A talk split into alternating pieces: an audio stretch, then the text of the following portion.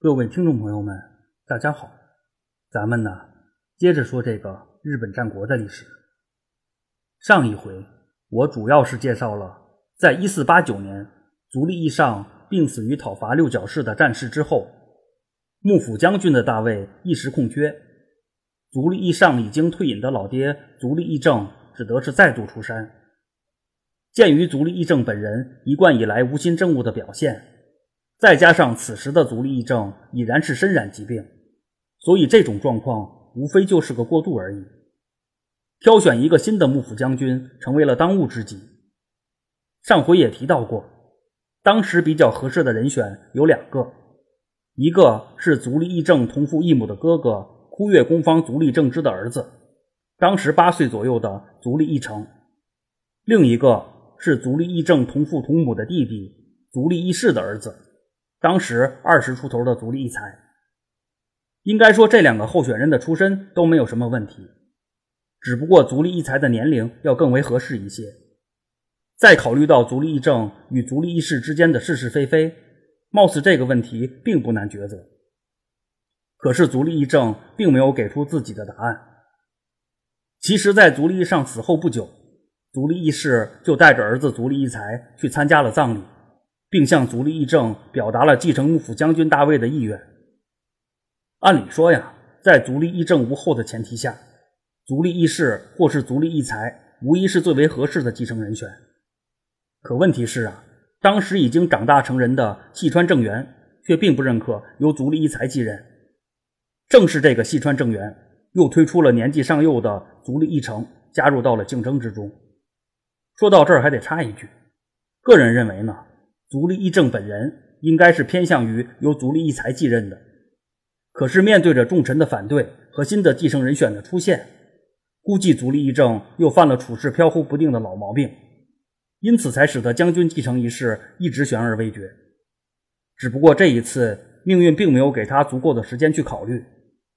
转过年来，也就是一四九零年的时候，日本战国时代前期的一代风云人物。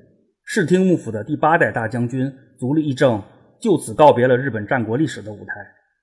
在上一回里，我也表达了一些个人对足利义政的看法，在这就不复述了。可以说，不管是何等重要的人物，在漫漫的历史长河中，无非也就是沧海一粟。历史总要发展，日子也总还要过。死亡对于足利义政来说，或许是一种解脱，但是幕府将军的继承问题还是要解决。咱就接着这说。纵观整个应仁之乱，细川家无疑是最大的赢家之一。在应仁之乱中继承了细川家的细川政元，也无疑是最大的受益者之一。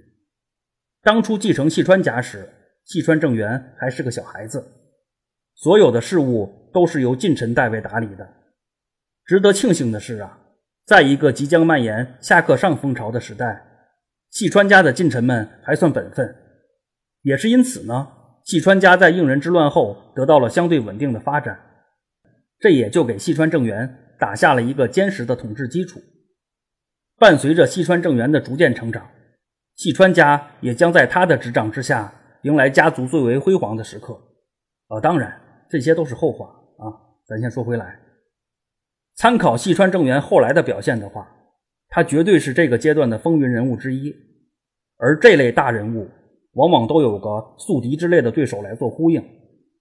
对于细川政元来说，他的宿敌应该就算是前边提到的足利义才了。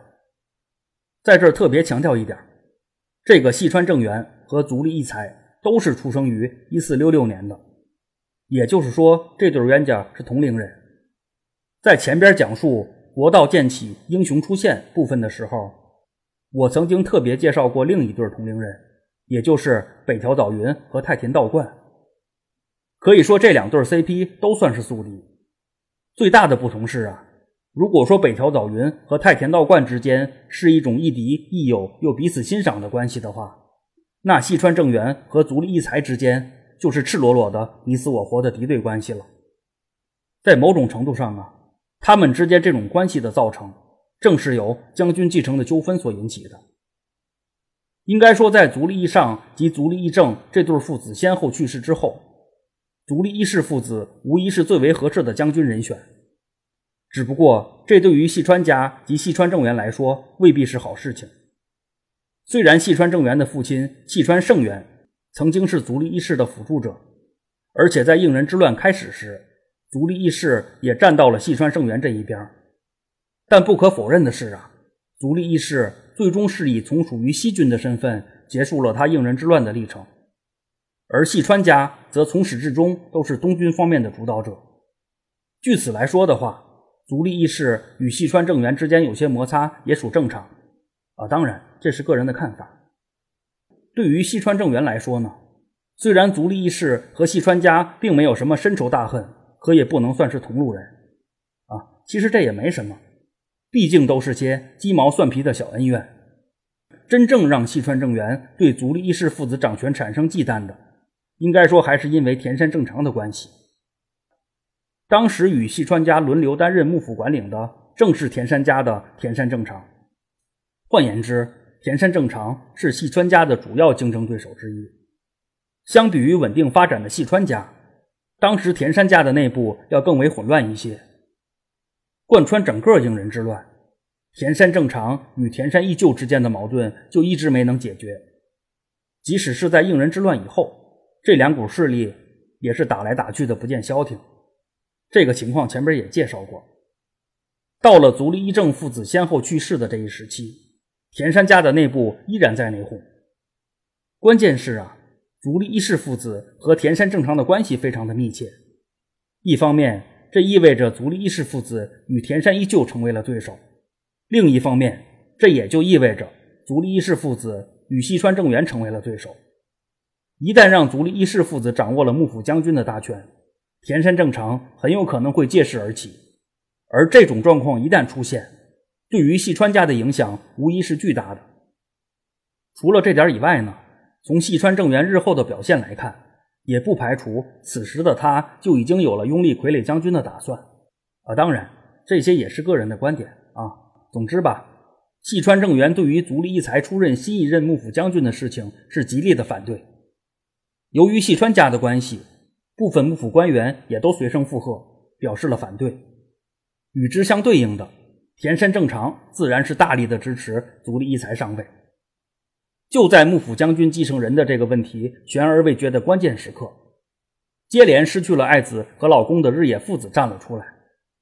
作为前任幕府将军足利义尚的老妈，以及前前任幕府将军足利义政的老婆，可以说在足利义政父子刚刚过世的这段时间里，日野父子的表态可谓是最有分量和影响力的。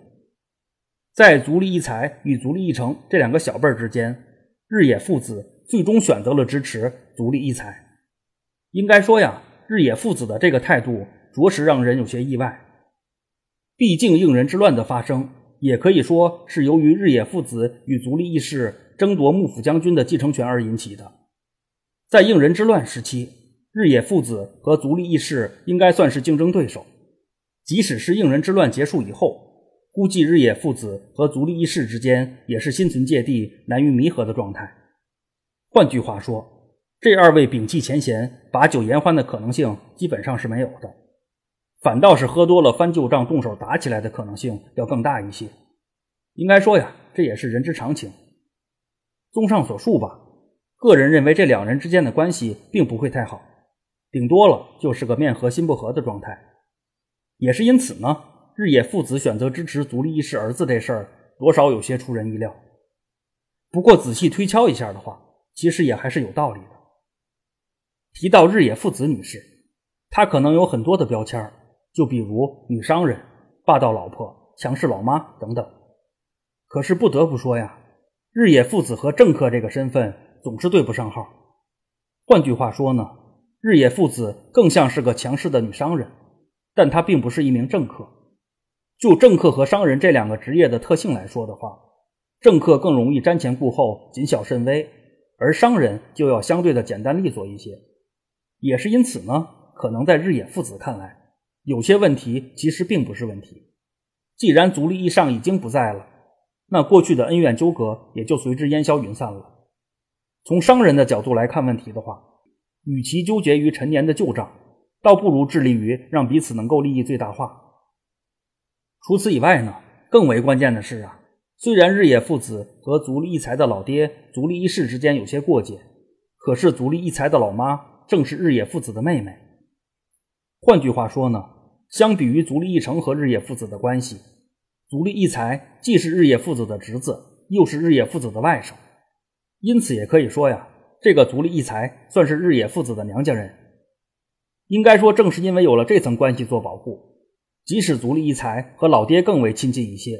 可是碍于老妈的面子，估计足利义才也不会对日野父子怎么样。毕竟日野父子姐俩并没有闹翻脸。还有就是啊，说到矛盾的话，在应仁之乱爆发之初，正是在日野父子的要求之下，山明家才挑起了西军的大旗。而当时的细川家既是足利义士的辅助者，也是后来东军的实际引领者。换言之呢，这个日野父子与细川家之间也是有旧账可翻的。再加上足利义成和日野父子之间的交集有限，所以综合考虑的话，日野父子选择支持足利义才这事儿也就不难理解了。啊，当然，后来日野父子改变主意那是另一回事儿，具体的咱们到时候再说啊。总之吧，至少在足利义正父子死后的这一时期，足利义才是获得了日野父子的支持，最终呢，取得了关键一票的足利义才。也成功的担任了室町幕府的第十任大将军，而足利义才的老爹足利义士也算是弥补了一个遗憾。可以说呀，在应人之乱时期，足利义士基本上就是个任人摆布的受气包，被各方势力当做提线木偶呼来唤去。最为悲催的是啊，每次足利义士还都是以重要领导人的身份出现的，啊，当然仅仅是有个领导人的名头而已。实权基本是没有的。如果说这个足利义士安于做个徒有其名的名誉主席也就罢了，关键是啊，足利义士应该是想要做幕府将军的，他也是想要有一番作为的。应该说，正是因为足利义士有着这样的渴望，他在残酷的现实中反倒是品尝到了加倍的痛苦。估计这种心怀希望又不得不甘做傀儡的煎熬，足利义士的用户体验应该是最为全面的。也是因此呢，由足利义才担任幕府将军，可谓是弥补了足利义士的遗憾，也遂了足利义士当年的心愿。虽然这个足利义士一生之中经历了颇多的波折，但是能亲眼见证儿子继承大位，可以说足利义士也算是不枉此生了。啊，当然，在这儿用到“不枉此生”这个词儿也是别有用意的。按照一般烂大街的套路，说某个人不枉此生了。也就意味着这个人离死不远了。就在足利义才担任幕府将军七个多月之后，也就是一四九一年的一月七号，时年五十三岁的足利义士也追随老哥足利义政而去。应仁之乱中又一个关键人物就此离开了日本战国历史的舞台。说到这儿啊，还得插一句，要说足利义政和足利义士也算是渊源颇深，除了亲兄弟、竞争对手这些关系之外。足利义士和足利义政是在同一个日子去世的。足利义士是在一四九一年的一月七号去世的，而足利义政则是在一四九零年的一月七号去世的。在某种程度上啊，也可以说这对分分合合的将军兄弟以这样一种异常巧合的形式携手告别了日本战国历史的舞台。可以说到此为止呢，当年应仁之乱中的重要人物基本就算是消耗殆尽了。毕竟已经过去了二十多年的时间，当年应人之乱中的小朋友们，如今都已经长大成人，也顺利接过了父辈的衣钵，继续书写着日本战国时代的历史。所谓“江山代有人才出，一辈新人换旧人”，大概就是这个意思吧。呃，当然，当年引发了应人之乱的关键人物中，日野父子女士还活得好好的。稍晚些时候。这位精力充沛的日野父子女士还会再度出场，具体的等到时候再说啊。咱先说回来，就在足利义士死后不到三个月的时间里，忽越公方足利政之也撒手人寰。前边刚说这个足利政之就是新任幕府将军足利义才的竞争对手足利义成的老爹啊，可以说对于整个足利家族来说，一四八九年到一四九一年的这段时间真的是颇为不顺。足利家族接连失去了包括足利义尚、足利义政、足利义士和足利政之这些重量级人物，由于足利家族的特殊性，幕府将军政权以及枯月宫方政权能否尽快的趋于稳定，也时刻在影响着天下大局的走势。啊，当然，对于广大吃瓜群众来说呢，前脚刚看完幕府将军继承的热闹，后脚又紧跟着开始了枯月宫方的继承大戏，这又未尝不是一件好事情啊。如果说所有的纠纷都以相对平静的方式解决的话，那历史自然就会少了许多的精彩。幕府将军的继承问题看似是解决了，可事实上还存在着相当的隐患。这个晚些时候再讲，因为在时间顺序上，枯月宫方的继承问题要发生的更早一些。咱也先把视线转到枯月宫方这边来。时间关系呢，本回就先讲到这里。在正式介绍枯月宫方的继承纠纷之前。咱下回先介绍一下当时天下的格局啊。在本回节目结束前呢，在这儿提前给各位喜欢节目的朋友们拜年了，祝各位朋友们身体健康，万事如意，阖家幸福，新年快乐啊！祝福的话就说到这儿，下次更新是在二月二十二号，也请喜欢节目的朋友们关注了。最后还是老一套，感兴趣的可以微博关注，闲着没事做自己。带儿化音，我会同步更新文字版的内容，微听平台也会更新配图的文字版的内容。谢谢您的收听。